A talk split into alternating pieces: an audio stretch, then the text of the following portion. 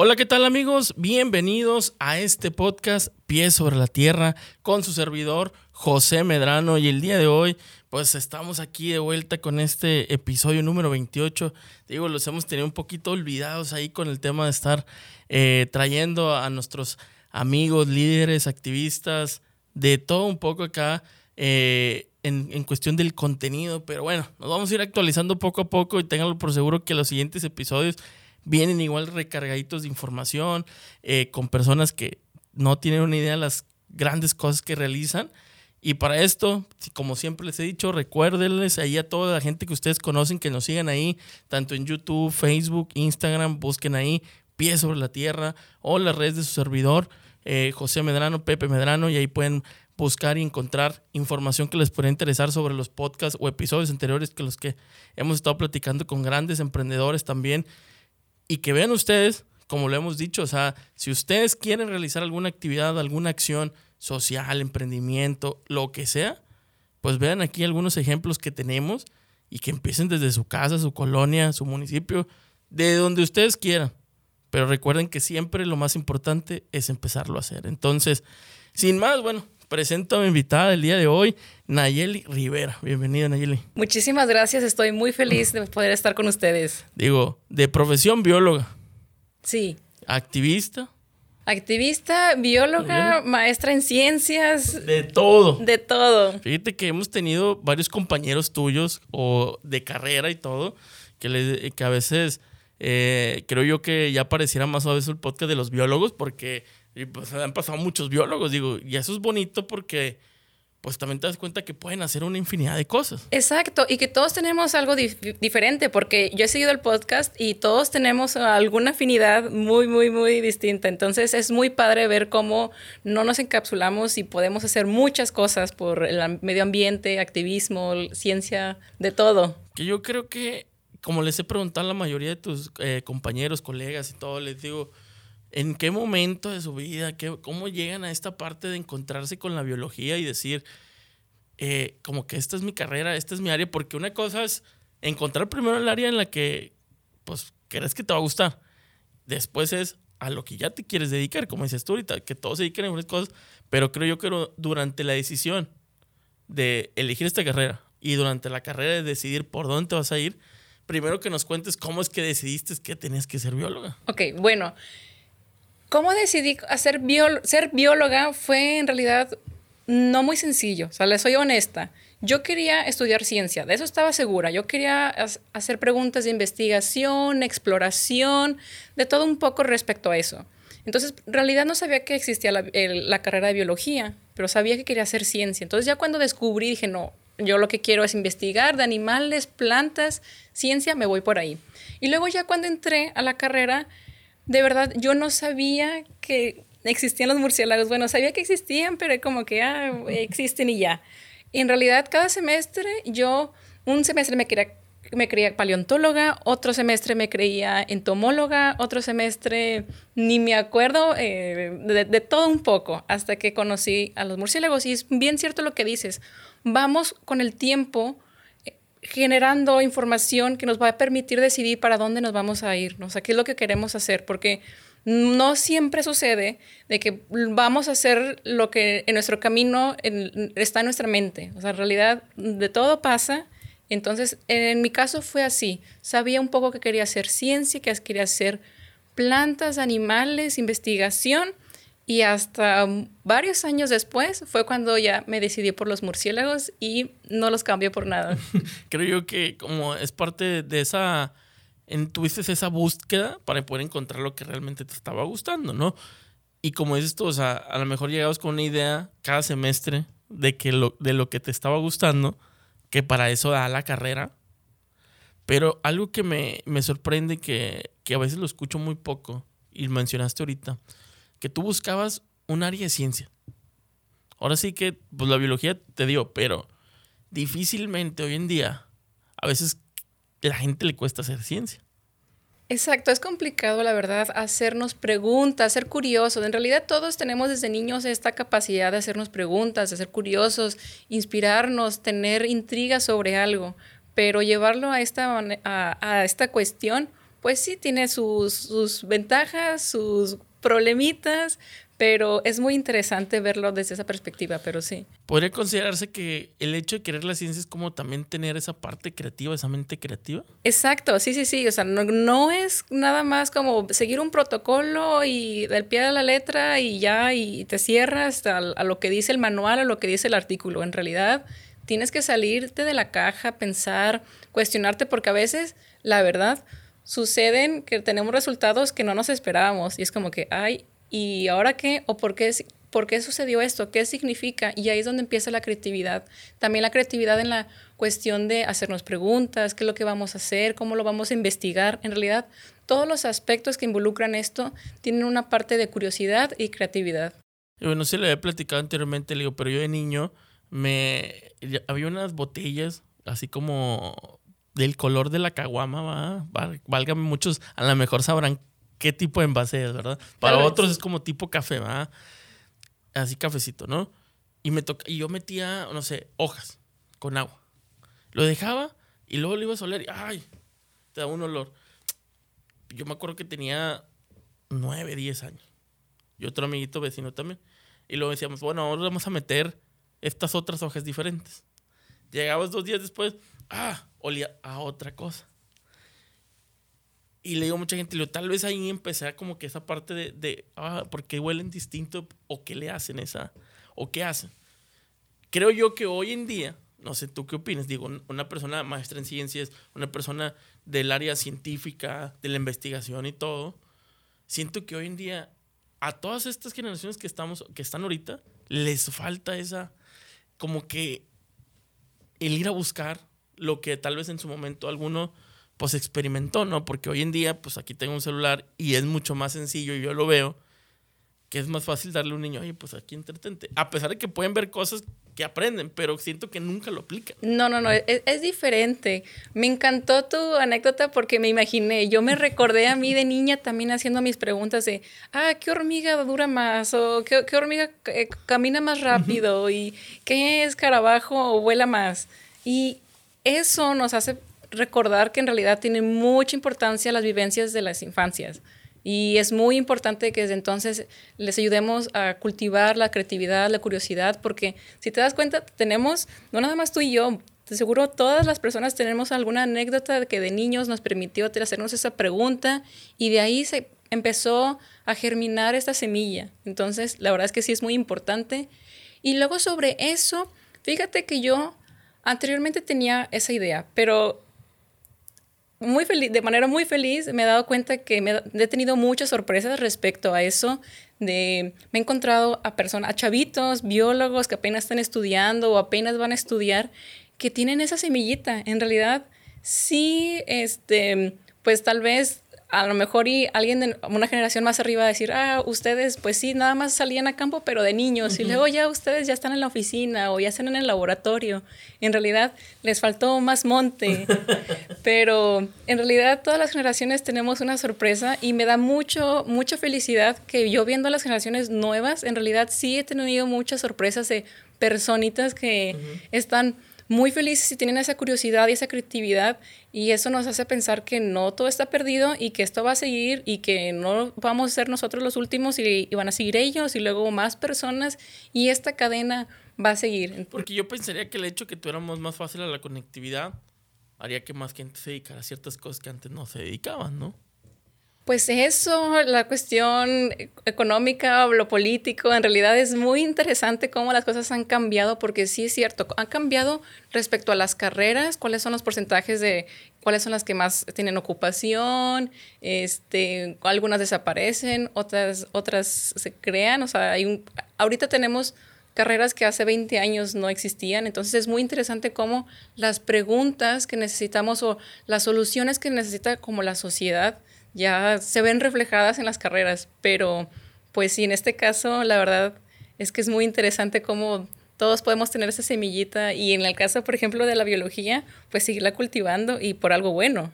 Sí, porque como niños, digo, en este caso, para muchos de los que nos están oyendo, ah, si ya tienen algún hijo, yo creo que a veces el incursionarlo a, a ver la naturaleza, a visitarlo y todo eso, pues va a generar esa parte de preguntarse de dónde vienen tantas cosas, ¿no? No que muchas de las veces me tocaba platicar con compañeros que tienen hijos que muchos creen que, oye, ¿dónde vienen las manzanas? No, pues del supermercado. Como los nuggets, no sé si han visto, yo no recuerdo dónde lo leí, pero vi que un gran porcentaje de niños estadounidenses creen que el nugget es vegetal y viene del refri. O sea, si le preguntan cuál es el origen del nugget, no hacen la conexión con que fue un ave. O sea, que fue un pollo que, que es un nugget. Sí, creo que se pierde esa parte de saber de dónde viene la raíz del hecho de, todo el producto que hoy, hoy podemos tener, esta mesa de madera, la libreta, la ropa misma. Y a veces queremos, la gente crece con la nueva, ah, pues estaba en la tienda, en el supermercado. Mi mamá lo compra allá, mi mamá lo saca del refri. Exacto, en realidad hemos tenido esa desconexión entre los productos que utilizamos, que consumimos y más o menos relacionado a lo que estás comentando, nosotros también lo que estamos haciendo es, además de volver a conectar las, los productos con de dónde viene su origen, también qué otras cuestiones están involucradas, qué otros elementos, por ejemplo, ahí entran los murciélagos. siempre en nuestras pláticas, en las actividades, es de que sabían que gracias a los murciélagos tenemos el algodón, tenemos el arroz, el tequila, em, la nuez, manzana, uva, muchos productos en los que los murciélagos durante la noche están volando encima de los cultivos agrícolas y están consumiendo los insectos que pueden ser nocivos para estos cultivos. Entonces, también es de dónde viene y quién ayuda. Gracias a, quién está ahí en, ese, en ese sistema natural, biológico, ahí eh, siendo parte. Entonces, pues también muchas cosas también se los agradecemos. digo, ya en un punto de cómo regulas el ecosistema, ¿no? Pero, digo, ya nos fuimos hacia esa parte cuando ah, que dices tú, bueno, eso hace el murciélago. Y cómo le haces entender a la gente si todavía no saben ni siquiera de dónde vienen a veces sus productos vegetales, digo. Y ese es el desconocimiento, la desinformación, digo. Vivimos en, en Nuevo León, una zona con mucha biodiversidad, flora, fauna, de todo tipo, pero creo yo que en muchas ocasiones está más el, desconocimiento de lo que existe en la zona. Y aquí para muchos de los que tal vez no son de acá de la zona o les ha tocado venir, pues existe mucha gente que hace montañismo, mucha gente del senderismo, etcétera, etcétera, el camping, todo, ¿no? Pero creo yo que no van al fondo de conocer cuál es el ecosistema en el que están y desconocen el hecho de la biodiversidad que existe y la importancia. Y ahí es donde entra esta parte también de los murciélagos, porque si lo ves, si ves uno en la ciudad, es de miedo. Y Halloween. Y Halloween. Y, eh, bueno, yo es lo que he escuchado y lo que he visto. O sea, la gente dice, ese murciélago, no, es que algo, están haciendo brujería. O sea, lo, hemos relacionado, digo, ya entrando en el tema, con eso. Con el tema de miedo, con el tema, el tema de que algo, está, algo mal está pasando, por eso está parado en ese árbol. Y empezamos a hacernos historias que no tienen ningún fundamento, ninguna coherencia, pero ahí estamos siempre haciendo películas, historias, todo alrededor de ellos. Mira, lo bonito de todo esto es que todos siempre podemos aprender. O sea, sí es cierto que tenemos algún grado de, desconexión, pero pues lo padre de esto es que se puede, podemos aprender, podemos cambiar nuestra forma de pensar y de hacer nuestras acciones. Entonces, pues lo bueno es que podemos aprender, en este caso, de los murciélagos y empezar a cambiar ciertas eh, actitudes. Por ejemplo, en esto siempre los vemos como Halloween, vampiros, rabia y son totalmente lo contrario. Los murciélagos son, para empezar, los únicos mamíferos voladores, los únicos mamíferos que tienen la capacidad de hacer vuelo. Esos mamíferos tienen una gran, eh, brindan una gran cantidad de servicios, nosotros los llamamos servicios ambientales, ecosistémicos, la función que hacen. digamos, por lo básico, o lo, cómo lo podemos resumir, son los murciélagos que polinizan, son los que consumen el néctar de ciertas flores y pues esto se puede producir los frutos, por ejemplo, lo de los cactus columnares, aquí no se dan mucho, pero en ciertas partes de, de México los cactus columnares se conocen a las, a las frutas como pitayas. Esas vienen, son, eh, las tenemos gracias a la polinización que, dan, que hacen los murciélagos.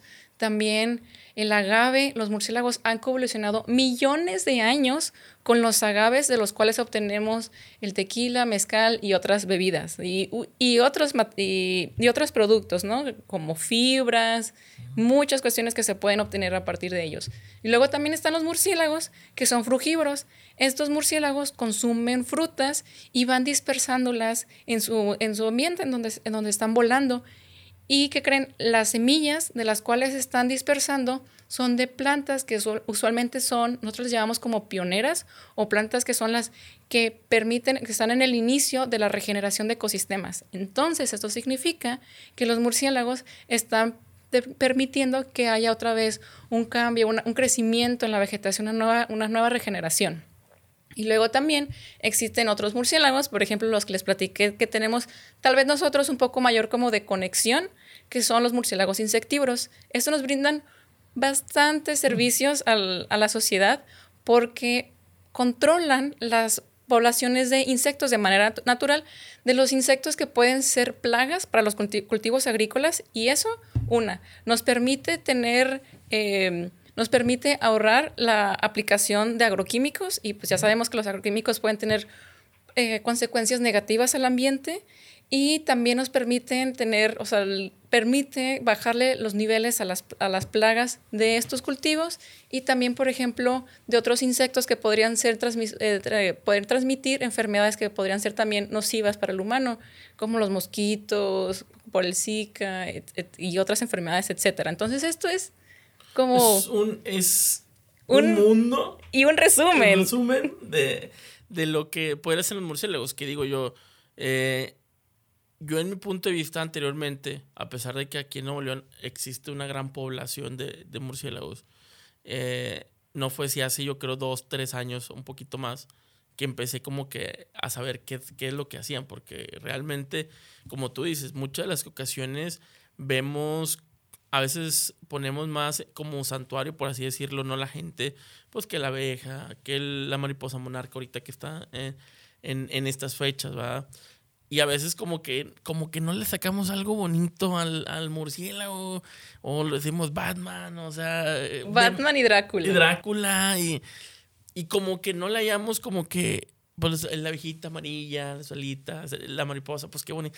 Pero el murciélago no lo vemos como como ese, ay, qué bonito se ve. Pues yo estoy muy sesgada porque para mí son el animal más hermoso del universo, pero bueno, entiendo que, tal vez... Ahí sé dónde voy. O sea, ¿cómo fue en tu carrera, como mencionabas ahorita, ibas de, el semestre quería hacer esto, el segundo semestre quería hacer... Oye, ¿cómo fue al final decidir, lo mío son los murciélagos?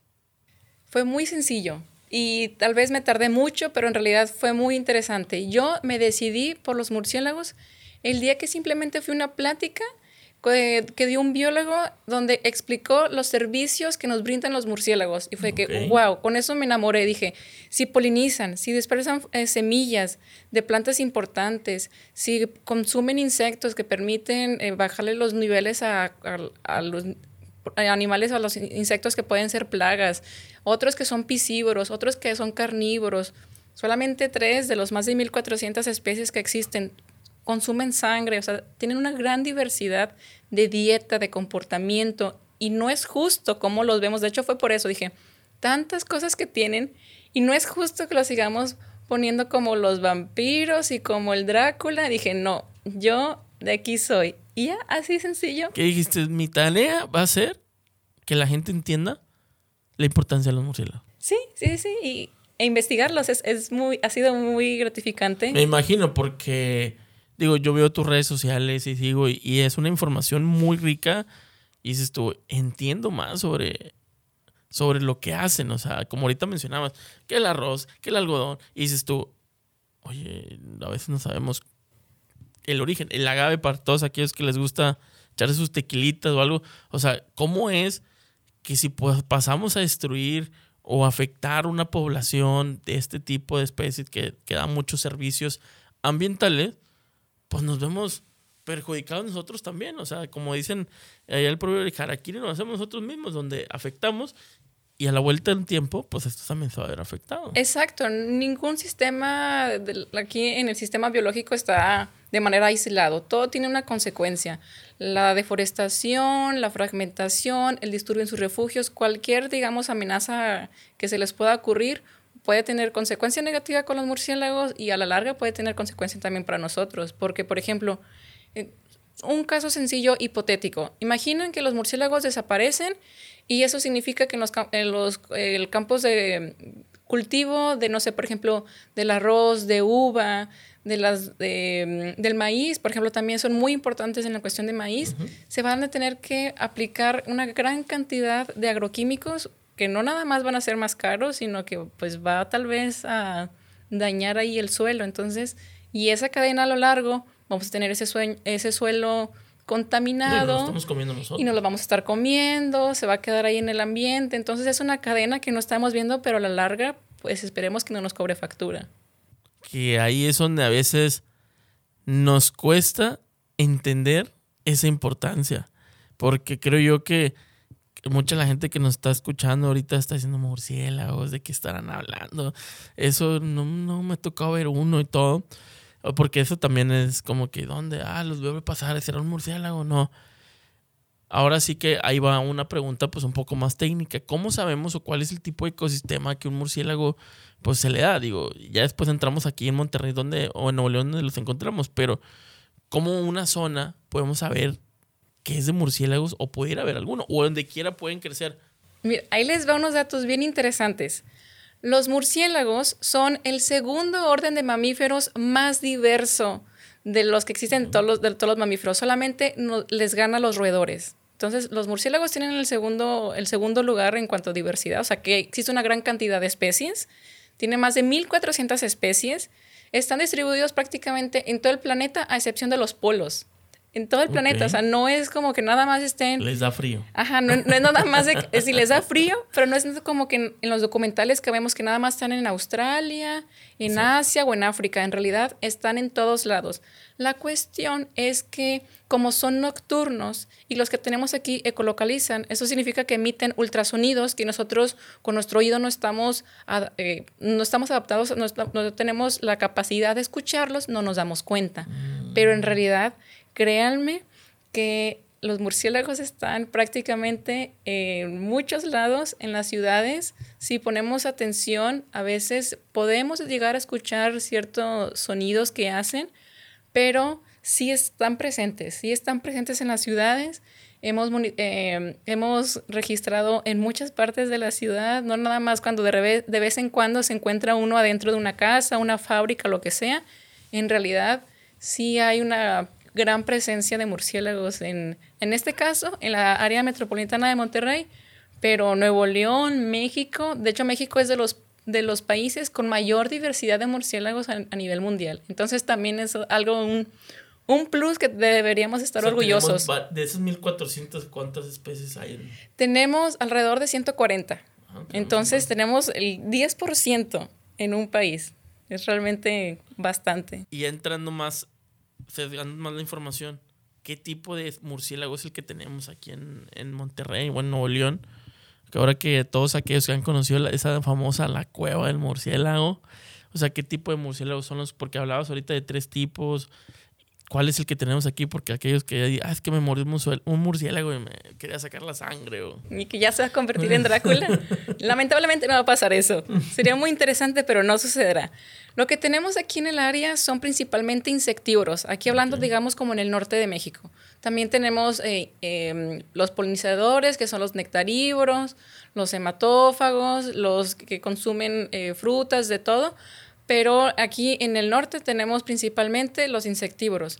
Vamos bajando a, imaginémonos a México, vámonos viendo al, al, centro y empieza a haber más presencia de los nectarívoros, eh, de los frugívoros, también están los que consumen peces, este, Entonces, en realidad, y también eh, otras especies de hematófagos, es decir, que de los que consumen sangre, porque sí es cierto, sí existen, no, no podemos negar la existencia de los, los hematófagos, que usualmente le dicen como vampiros, pero son tres especies, aquí nada más tenemos una, y no se mete con los humanos. Mm, jamás va a suceder que se meta con un humano, no sucede, no tenemos, no hay ningún peligro y en realidad son animales raros.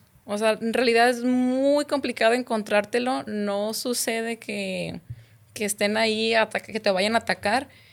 Y pues no tienen, no hay, no hay, no hay ningún peligro, no hay realidad ni por qué preocuparnos ni por eso, ni que por la rabia, ni que por muchas cosas que, que, se dicen de ellos, la verdad es que ya no se hemos dado cuenta, o sea, no nada más con la investigación, la, la, la difusión de, de, información, sino con investigaciones serias, se ha demostrado que en realidad no tienen lo que siempre se dice que como que, ay, son como máquinas que transmiten cosas. Exacto, y lo le dicen roedores con alas, ¿no? Exacto, y no, son, tienen su propio grupo, pero son mamíferos que se llaman, eh, para que sepan, se llaman quiróptera. Quiróptera. Ajá, así se llama el, grupo de los, de los murciélagos. Entonces para anotarlo y tenerlo bien presente porque... Mano alada. Mano alada. Mm.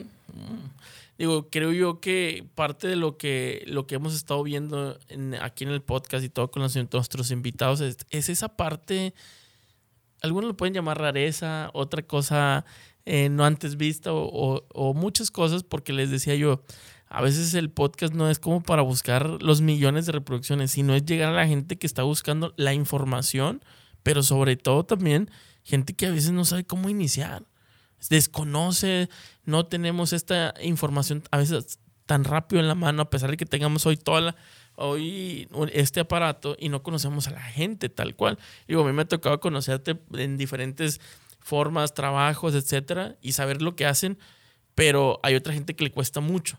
¿Cómo enfrentas esto tú cuando te toca hablar de algo que te apasiona a gente que tal vez no lo cabe entender y que mm, dice, ah, no los veo todavía como me agrado, porque a pesar de que me lo hayas contado tan bonito como lo veo, sonriendo y diciéndome, ah, yo aún le tengo miedo y creo yo que no, no son para, no funcionan. Sobre todo, la gente que vive pues no necesariamente en la ciudad, o sea, la gente en la rural, porque dicen, esos me afectan mis, mis cultivos y ¡pam! Mi ganado. exactamente, o sea, ¿cómo enfrentas esta situación porque no entiendan o no ven cuál es el panorama completo de estos servicios ambientales? Porque una cosa son lo que ven la gente que vivimos en la zona urbana como tal y que tal vez los defendemos, pero la gente que está ya en las zonas, pues ahora sí, rurales, en las zonas donde están todos estos cultivos, dicen, no, para mí lo ven como plaga en un momento dado. ¿Te ha tocado ver esto? Exacto.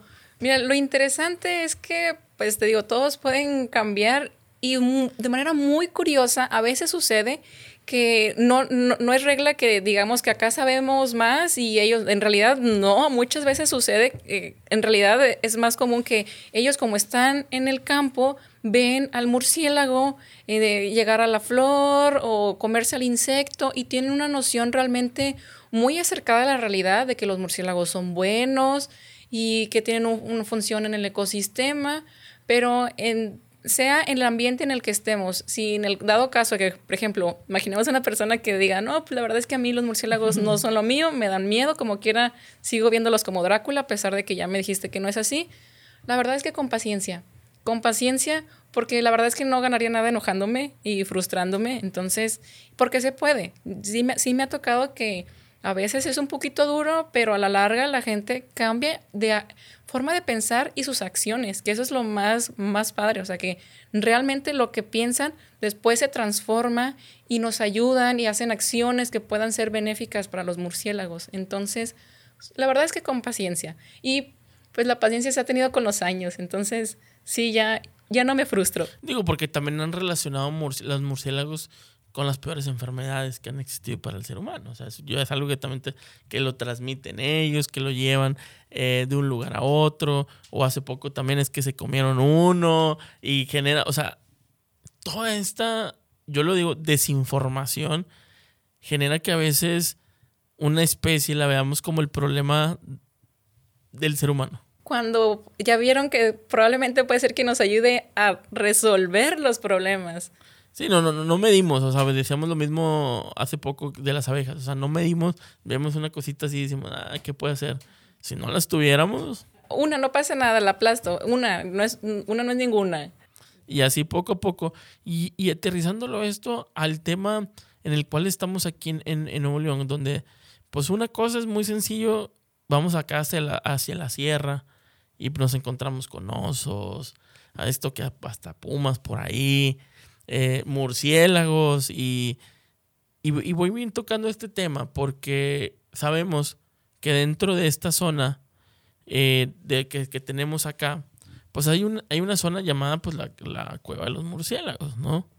sabemos ahí si, o sea, realmente ahí están o por qué es este, lo volvieron como que este atractivo turístico, o sea, ¿qué pasa? O sea, digo, es mi duda porque realmente yo no me he metido de lleno, que hace poco hasta lo, pues, lo mencionan santuario y todo esto, o sea, ¿por qué llegó a ser a, tan importante al hecho de que la, el sector, eh, ahora sí que productivo de, de, extracción de piedra, que ahí tenemos una, eh, ¿cómo se le llama? Una piedrera, también estuviera pues la estuvieran clausurando por el hecho de que había afectación. Es muy interesante y otra vez somos, eh, deberíamos estar orgullosos de tener este refugio porque no en cualquier lugar tenemos refugios de esta gran cantidad de murciélagos. La mayoría de los murciélagos que están en esta cueva son insectívoros. Eh, son de un, la especie, para que alguien que le interese eh, ir aprendiendo y con, eh, ir empezando con esto, se llama Tadarida brasiliensis. Tadarida brasiliensis. Este murciélago es insectívoro y tiene va cambiando durante el año y a, lo largo del año y durante años la cantidad de murciélagos que tiene el, el refugio, pero puede llegar a tener millones. Pero lo triste es que ha habido investigaciones en las que se ha visto que va disminuyendo el número de manera constante. ¿Cómo lo mides? Pues se puede medir de, varias maneras. hay métodos, Sí, hay, diferentes métodos. Unos lo pueden hacer por genética, otro que eh, los, los grabas y los vas contando cuántos van saliendo. Eh, porque para los que no lo han visto, en realidad a veces sale una nube, o sea, es una gran cantidad de murciélagos otra es que a veces hace los cálculos este, poniendo redes, en realidad hay muchas maneras, pero sí se ha visto, lo triste es que se ha visto esta disminución constante de organismos que son muy importantes, sobre todo porque estos, en realidad en estudios em, que se han hecho hace unos años, es que también tienen un valor muy importante económico para los cultivos que están alrededor de esa área. O sea, tienen un valor realmente, o sea, se pudiera poner, o sea, no nada más tienen el valor intrínseco por ser un animal, que todos tenemos el, valor de, ser respetados y de existir, sino que ha habido otros estudios, existen estudios en donde se trata de poner como un signo de dólares o un signo de pesos al animal para entender cuál es su valor eh, económico. O sea, cuál, cuál, o sea si, si este animal desaparece, ¿cuánto nos va a costar a nosotros recuperarlo? O qué, o qué, qué acciones se tendrían que hacer para poder eh, solventar este problema. Entonces, el costo ambiental, ¿no? Exacto, y en realidad es que son muy, muy importantes. Entonces, hay de todos. Hay gente que dice que no, los animales se tienen que ver por su valor intrínseco y, claro, yo también, yo coincido con eso, pero se han hecho estos estudios para tal vez, para, hay personas que no coinciden, no coinciden, como nosotros, no coinciden con nosotros y piensan de que si no tiene un signo de pesos, para mí no importa. Entonces, ahí les presentamos que sí tiene importancia. Entonces, no están peleados. Entiendo que tenemos que hacerlo de, todas las de todas las maneras posibles para poder hacer este cambio y pues esta es una de las maneras que se ha encontrado y tiene un valor muy importante. Entonces, sí es un refugio muy, muy importante, la cueva de la boca, la cueva de los murciélagos. En realidad es único, deberíamos realmente cuidarlo.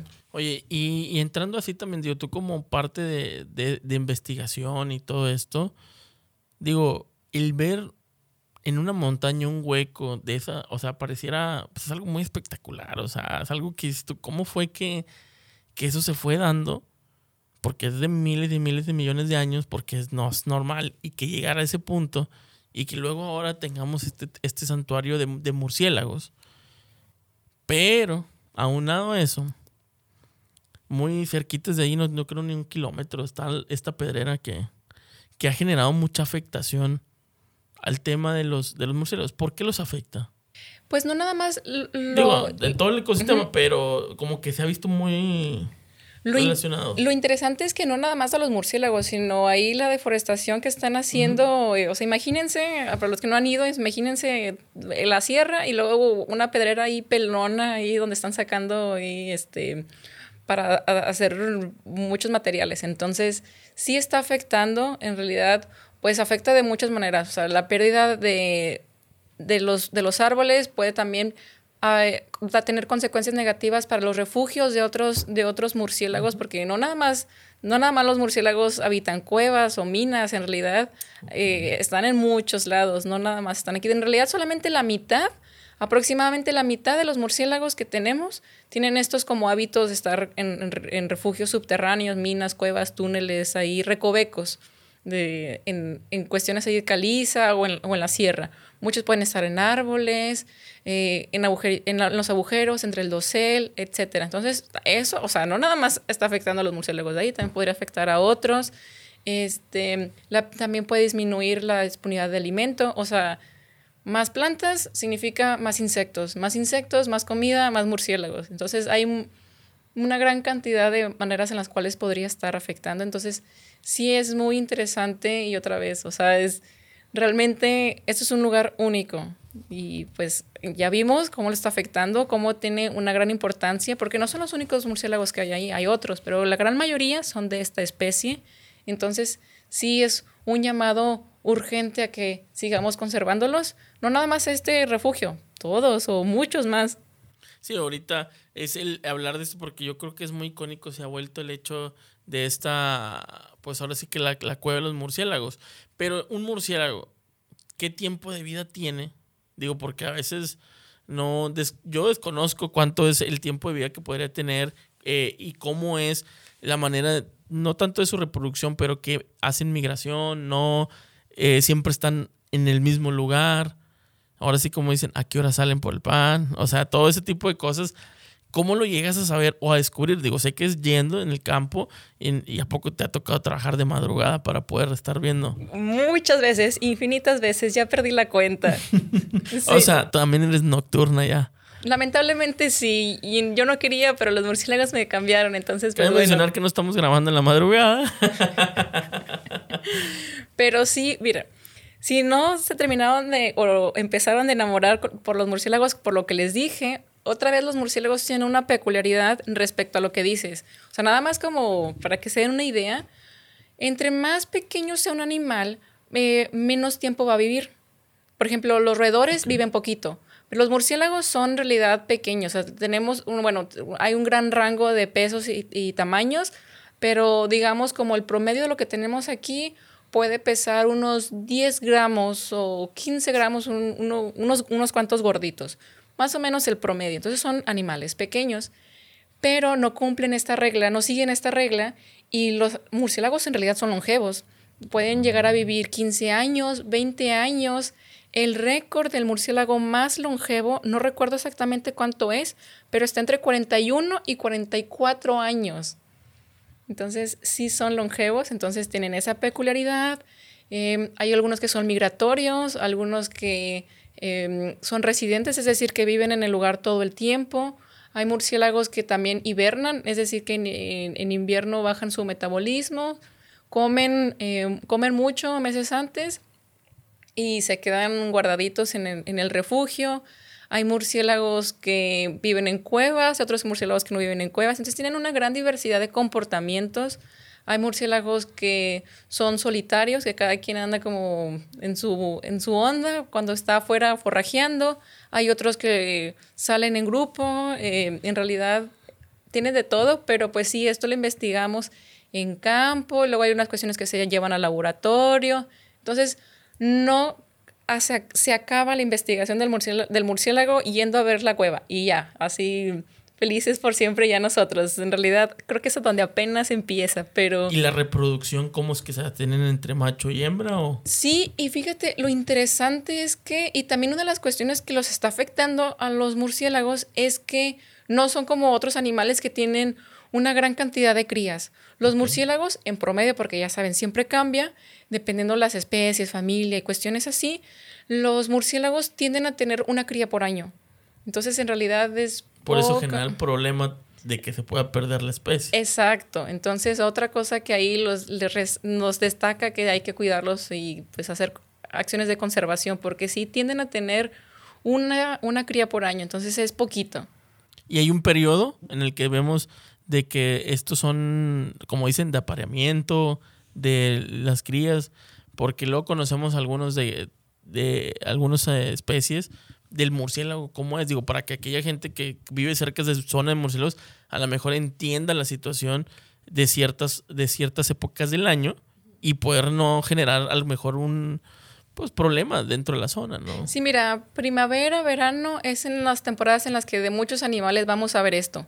En algunos lugares pueden tener como hasta dos temporadas de reproducción, puede que nada más tengan una, pero lo regular va a ser primavera-verano. Entonces, este, en, es en estas fechas en las que tienen a la cría y lo, interesante y lo lindo para que otra vez se enamoren de los murciélagos, o sea, otra, otra nota interesante es que las mamás cargan al bebé. Bueno, muchas mamás, no, no todas, eh, cargan, cargan al bebé, entonces pues tienen que estar con, pues regresan al refugio, le dan alimentación, cuidado, calor, etcétera, muchas eh, cuestiones de este tipo, pero a veces sucede que no es muy, no, no es muy común, pero aprovechando tu comentario, a veces en estas temporadas llega a ver gente que, ay, me encontré un bebé. A veces pasa cuando es estas temporadas de que me encontré un bebé y no sé qué hacer. Pues sí, pues se cayó y se fue la mamá o lo que sea. Entonces, así como hemos visto que pasa a veces con las aves, em, pues a veces pasa con, los murciélagos. O sea, no es tanto el hecho de que estén sufriendo, sino pues simplemente se cayó o, o algo pasó, ¿no? Pero yo creo, y esta es una duda que yo todos van a tener, porque es algo como que lo vemos y lo imaginamos. ¿Por qué duermen de cabeza? ¿Por qué ¿O cuál es la forma por qué están de cabeza? Porque así es como los... Yo creo que cuando estás en murciélagos es lo primero que se te viene a la mente. Por eso le digo, muchos de los que me están escuchando viendo, pregúntale de por qué duermen de cabeza, cuál es la forma, qué, por qué. Porque puedan dormir de pie como tal vez, o estar de pie como otras aves, digo, viéndole de esa manera, ¿no? Es una pregunta muy compleja, para empezar. es una pregunta muy compleja y muy interesante. Si se dan cuenta, los murciélagos, como les dije, son mamíferos. Entonces, esas alas que vemos son manos. O sea, son manos que con esas tienen una gran capacidad. Eh, exacto, se le, ven se le ven los deditos. Eh, tienen una gran capacidad para emprender el vuelo. O sea, es muy pesado, son, es una gran, eh, un gran esfuerzo el que tienen que realizar. Entonces, si viéramos al murciélago, si imaginan un murciélago, si se dan cuenta, está como muy desarrollado de arriba, porque tiene una gran, gran, eh, gran fuerza. Entonces, pues con las manos, con los dedos alargados, pues es complicado. Además que tienen un, como un, en, el pie, eh, en, en, sus patas, tienen un, como un tendón, no me acuerdo cómo se llama, que les permite hacer como el clic, cerrar la, engancharse. Ajá, engancharse sin hacer realmente un esfuerzo. Entonces es cómodo, tienen el tamaño que les permite estar de cabeza, no hay problema con de que, que se les va la sangre y que no sé qué. En realidad es, tienen la, la, la, manera muy, muy adecuada para poder realizar eso. Entonces, pues sí es complicado. Imagínense con con unas alas pues, sería como que medio complicado este, andar. Dentro de la evolución del murciélago siempre ha sido que están en esa posición. Fíjate que no sé si desde siempre han tenido esta, este comportamiento. O sea, se ha visto que sí, o sea, los fósiles más viejos de, de murciélagos se les ha podido encontrar que tienen el, los, algunos huesos para que no podemos detectar que sí ecolocalizaban o con las manos de que, bueno, sí, en realidad sí hacían un vuelo, o sea, no nada más era como brincaban de árbol en árbol, sino que tenían la capacidad. Pero de eso no estoy segura, creo que no, no sé realmente si se ha analizado, pero es muy interesante porque también pues sabemos, los fósiles es muy complicado encontrarte un organismo que tenga las condiciones que tú estás buscando o que puedas ver en realidad completo al, animal. O sea, como lo vemos en los museos, muy pocas veces sucede por cuestiones de la, de la fosilización que no quedan como en realidad era el organismo y eso es normal porque pues, somos hechos de materia orgánica que se va descomponiendo.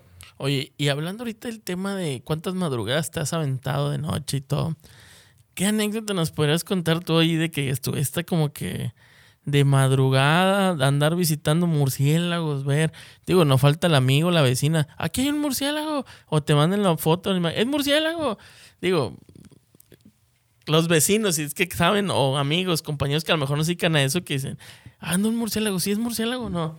Y, la foto borrosa, ¿no? y tú, eh, estoy dormida, ¿cómo? sí. Sí he tenido muchas experiencias de eso, en realidad no sé ni cuál mencionarles. Eh, lo interesante es que, bueno, aprovechando eso, por ejemplo, de que me hablan, sí es común que me hablen, sobre todo, digo, digo en primavera, verano, que es cuando los vemos más, que llegan a hablarme de que, oye, hay un murciélago. Siempre que los encuentren, jamás los manipulen con la mano desnuda, jamás sin guantes ni nada. O sea, siempre lo que le digo a todo el mundo de que, mm, o sea, es un, es un animal silvestre, quiere su espacio, hay que respetarlo no lo andes ahí molestando. Entonces, siempre es como que hacerlo así. Pero respecto a las anécdotas, sí tengo muchas. En realidad ha sido muy chistoso, muy ah, de repente estar ahí a las 3 de la madrugada. He pasado años nuevos, cumpleaños. Em, exámenes, mi gradua una graduación ya la pasé en campo, en las cuevas. Y eso debido a que al, al, hecho de que en esa temporada estaba en abundancia o cuál fue el motivo, digo, porque... Sí, y porque me gusta. Bueno, eso es muy importante, ¿no? El sí, gusto. realmente soy muy fan de, de, todo esto. De las zonas, como ahorita, antes de empezar platicamos que estabas fuera de la ciudad visitando diferentes zonas. Esto es mismo eh, a investigar más sobre los diferentes comportamientos, tipo de murciélagos que existen digo, principalmente en el norte, que es lo que me están mencionando de, de aquí en la República, y cómo es esa experiencia de los murciélagos que ya conoces de tu zona a otros, o es lo mismo. No, en realidad es muy diferente. Mira, yo soy de aquí de Monterrey, bueno, en realidad soy de Guadalupe, pero yo me fui acabando, bueno, ni siquiera había acabado. Guadalupe es un municipio del estado de Nuevo León, para que sepa. Estamos muy, muy, muy, muy cercanos. Y yo me fui, ni siquiera había acabado la licenciatura y yo nada más me escapé, me fui a Durango, me fui a Durango para estudiar a los murciélagos. Esa fue la razón por la cual migré. Y luego de ahí nos fuimos a Chihuahua a estudiar los murciélagos de allá. Y luego regresé a Durango. Y luego de ahí me fui a Baja California Sur, en donde yo estudié la maestría, la hice en Durango, pero eh, estudié los murciélagos de Baja California Sur. Estudié los murciélagos nectarívoros de allá, que son los que polinizan los cactus columnares del área. Entonces, ¿Se imaginan en La Paz o toda esta parte de la, de la, de la península? ¿Quién se iba a pues imaginar que había murciélagos ahí? No, digo, lo típico es lo, toda la parte del mar, ¿no? Pues ahí la parte desértica, en realidad, con los cactus columnares, con los agaves, en realidad hay una gran, una, una gran abundancia de murciélagos, en realidad, en muchos lugares. Pero sí, ha sido, este, estos movimientos han sido yo siguiendo a los murciélagos. O sea, vas acompañándolos. Pero ¿por qué Durango? Veo que lo mencionaste mucho. O sea, ¿en qué parte de Durango es donde habías estado? ¿O por qué esa parte de ahí? ¿Porque hay más población o está más, más accesible? Bueno, es una razón muy simple. La razón por la cual me fui para allá es que la persona con la que quería trabajar, mi directora de tesis, estaba allá y eh, es una persona increíble, entonces dije, vale la pena totalmente emigrar para allá. Verónica Zamora. Un saludo a Verónica, miren lo que ha generado. entonces, eh, de ahí fue donde ya eh, migré a otros lados y regresé aquí a Monterrey otra vez por los murciélagos. Entonces, Ahí, ahí ando de, de, migratoria también como ellos. Oye, y pregunta, digo, ¿te ha tocado estar en la cueva de los murciélagos o no es posible subir o si es posible? es que no sé si decirlo o no, porque luego tal vez no, no faltan los aventureros que quieran aventar, que quieran ir, ¿verdad? Digo, yo sé que, que para esto, todo la gente que se dedica a esto tiene que sacar ciertos permisos para la investigación, no nomás es porque ya volvemos al punto, esto es un santuario, es un área natural protegida, todo lo demás, y creo que ustedes como investigadores, porque cabe mencionar, pues esta parte de lo que se dedican a investigar y, ver toda la, lo que conlleva esta especie, ¿no? Pues me imagino que tienen que cumplir con todo lo que marca el reglamento. Exacto, entonces se puede con permiso, pero si no tienen permiso no lo hagan.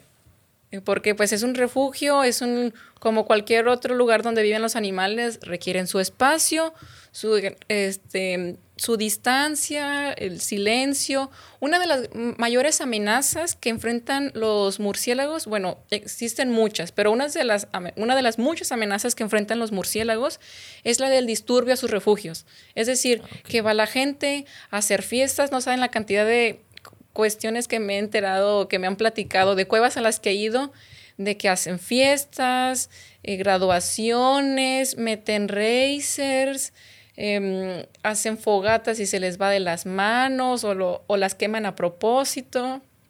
Entonces, es muy, muy importante cada vez que vayamos a una cueva, mina o, algún refugio subterráneo para englobar todo, que si hay murciélagos o no hay murciélagos, pues hacer, hacer buen uso, o sea, tener buenas prácticas, tratar de disminuir lo mayor posible el disturbio, porque se molestan, son sensibles, se van ya no regresan y luego a dónde se van. Entonces, sí es algo muy, muy importante de tener en cuenta. Oye, ¿cómo fue esa experiencia de, entrar al, lugar, bueno, hasta esta parte de la cueva? O sea, uno no lo ve afuera, pero yo digo, ¿hasta dónde está el fondo? O sea, ¿cuál fue tu experiencia, no? Pues en realidad, respecto a esta no tengo muchas experiencias, o sea, también, o sea, hay, no, hay, no hay que molestarlos, no hay que ir tanto, entonces hay, hay, que, hay que saber cuándo, dónde, cómo, etcétera. Pero sí, por ejemplo, ah, creo que sería como lo que tengo más en la memoria son las primeras cuevas a las que fui. O sea, en realidad fue increíble, no nos, no nos esperábamos eso.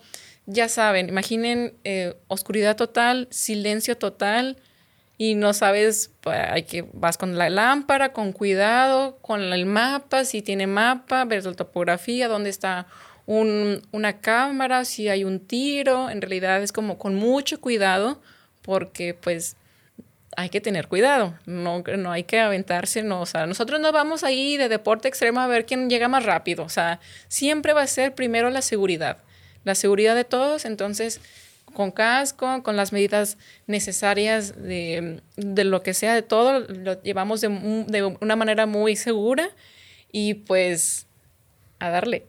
Yo creo que, nos, o sea, nos dejas esa experiencia que yo creo que a veces nos hace falta para conocer este tipo de especies, porque creo yo que, digo, yo presumo mucho eh, de Nuevo León, de Monterrey como tal, por todo lo que tenemos. Hace poco, al día de ayer, veíamos un oso ahí atravesándose en una pedida de mano, o sea, cosa que estuvo, wow, o sea, y no lo vemos, o, lo vemos, pero no lo, no nos damos cuenta que son, es, tenemos cuestiones únicas, no le damos justicia, o sea, no, no nos damos cuenta que en realidad no todo el país tiene osos, que tenemos uno de los refugios más importantes del país en cuanto a murciélagos, la biodiversidad que tenemos, en realidad somos somos únicos en ese aspecto. Realmente deberíamos estar orgullosos, pero nada más orgullosos, sino realmente hacer acciones por seguir conservando esto, porque si seguimos así, no sabemos qué pueda pasar. Sí, porque lo más sorprendente de este video es cómo los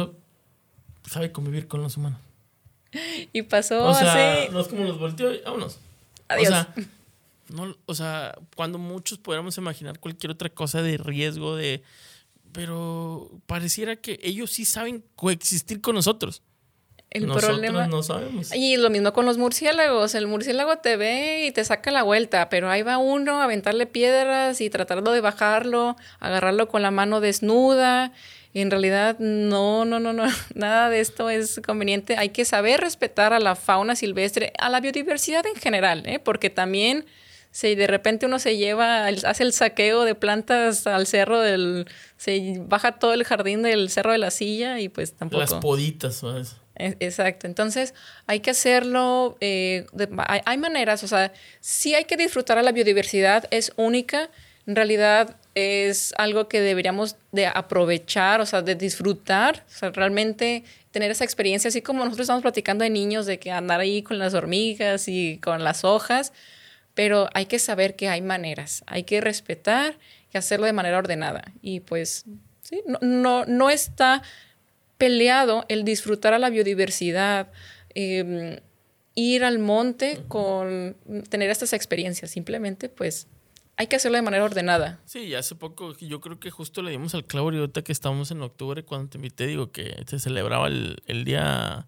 del murciélago, ¿no? El primero de octubre. Exacto. Bueno, el 1 de octubre fue el Día Latinoamericano del Murciélago, pero para nosotros, para contrarrestar lo, las cuestiones erróneas que se han ido acarreando respecto a los murciélagos, em, se ha tenido desde hace años lo que se llama la Murci Semana. Ah, Es una semana, en la, última semana de octubre, que va a ser del 24 al 31, se habla de los murciélagos. Bueno, entonces ya estamos a tiempo para seguir esa información, ¿no? Exacto, sí, y es demostrar que los murciélagos son buenos, que nos dan servicios, que no hay, o sea, desmitificarlos, que no son ciegos, que no tienen, que no todos tienen rabia, que no son vampiros todos, que no nos van a convertir en Drácula y que eh, no nada más es no nada más relacionado a, Batman, ¿no? Entonces sí hay que estamos haciendo esto, entonces para que si después de todo lo que les dije todavía no se convencen, esperemos que con eso ya se convenzan. Con la Murci Semana, yo creo que, que nos vamos a ir. Yo al menos creo yo que muchas de las preguntas que hice tanto eran más también personales, pero creí yo que era la gente también, ¿no? Lo que a veces tenemos dudas. Pero ya, para ir a ir cerrando ahí todo este tema, digo, igual esperamos volverte a tener por acá porque hay más cosas que tratar sobre el tema.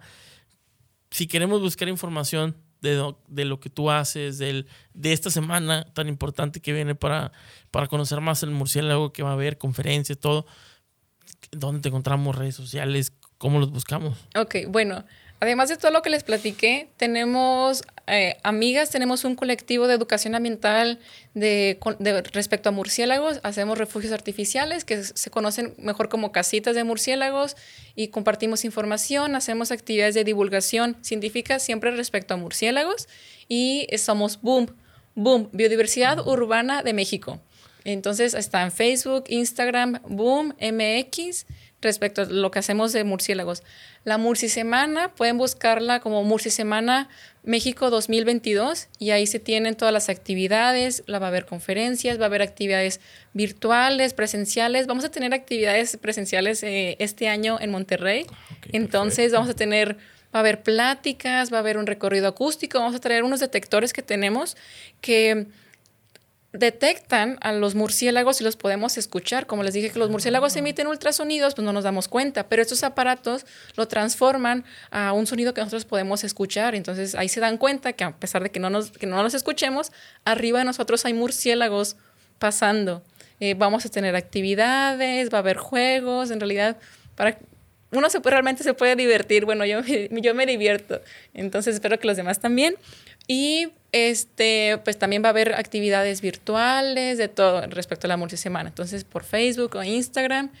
Y pues, ya sabes, vamos a seguir siempre con lo, con lo de los murciélagos. Y muchísimas gracias. No, no, yo creo que eh, de antemano todos los que nos ven y nos te agradecen porque faltan personas que se dediquen a veces a esos temas que no les ponemos ese interés que debería estar, ¿no? En todo, en la parte desde el sector público, privado, desde la docencia, todo creo yo que hay temas en los cuales se necesita gente como tú, que le, echen ganas, que, estén ahí, que disfruten, porque lo notamos todos, la felicidad que te da, la sonrisa que tienes al momento de estar hablando de este tema. Y creo yo que yo aquí personalmente lo noto esa pasión, ¿no? Y eso creo yo que el quien nos escuche y nos vea, ojalá le llegue esa pasión y más gente se sume a esta, a esta gran actividad, este tipo de cosas que van a ayudar a todos nosotros como eh, seres humanos en conservar el ecosistema, en todos estos servicios ambientales, pero lo más importante, creo yo, es que empecemos a divulgar toda esta información tan importante y te agradezco que estés aquí para eso.